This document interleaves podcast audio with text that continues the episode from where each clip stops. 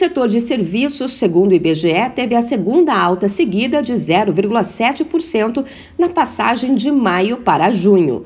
Com isso, se encontra 7,5% acima do nível pré-pandemia de fevereiro de 2020, mas ainda 3,2% abaixo do ponto mais alto que foi em novembro de 2014. No acumulado do primeiro semestre de 2022, o avanço alcançou 8,8%.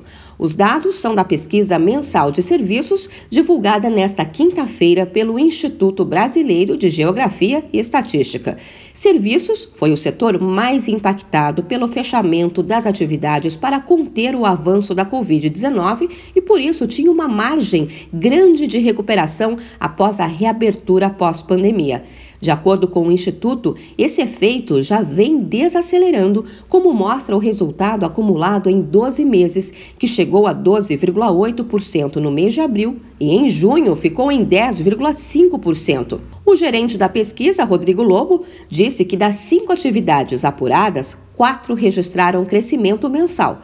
O destaque foi o setor de transportes, com alta de 0,6%, o que mais influenciou o resultado geral em junho. Serviços prestados às famílias, eles são consumidos em grande parte por famílias de classe média, classe média alta, né? Assim, a parte de alojamento, alimentação, restaurantes, né? alimentação fora de casa, hotéis, né, que são os serviços de maior peso dentro dos serviços prestados às famílias, eles são considerados supérfluos, né, em, em momentos de crise, em momentos de contenção orçamentária, de pressão inflacionária, esses são os serviços que são mais é, imediatamente descartados, né, as pessoas tendem a focar o seu consumo, né, dada a restrição orçamentária, em consumo de bens essenciais. As atividades de transporte cresceram 13,9% em seis meses e há 14 meses elas estão acima do nível pré-pandêmico, um avanço de 16,9%.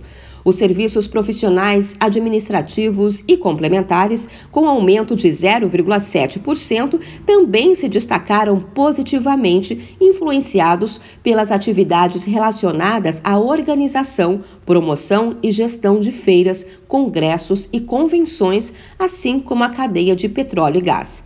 Já os serviços prestados às famílias, os mais afetados pelas restrições de circulação impostas pela crise sanitária, tiveram alta de 0,6%, com destaque para artes cênicas e espetáculos. Apesar de ter crescido 36,2% desde janeiro, esse é o único grupo de atividades que ainda tem resultados inferiores aos de fevereiro de 2020. Esse resultado também está relacionado a fatores econômicos, como explicou Rodrigo Lobo como principais impactos o transporte dutoviário, especialmente vinculado à cadeia de petróleo, e também o transporte rodoviário de cargas, que segue a sua escalada de crescimento. É o principal modal de, de deslocamento das mercadorias pelo Brasil, né, tanto por conta do agronegócio, no setor industrial, e também com o boom do comércio eletrônico ocasionado pela pandemia. As únicas atividades em queda na comparação com maio foram o de informação e comunicação, com recuo de 0,2%. Mas, segundo o IBGE, esse foi um ponto fora da curva em uma trajetória de recordes recentes.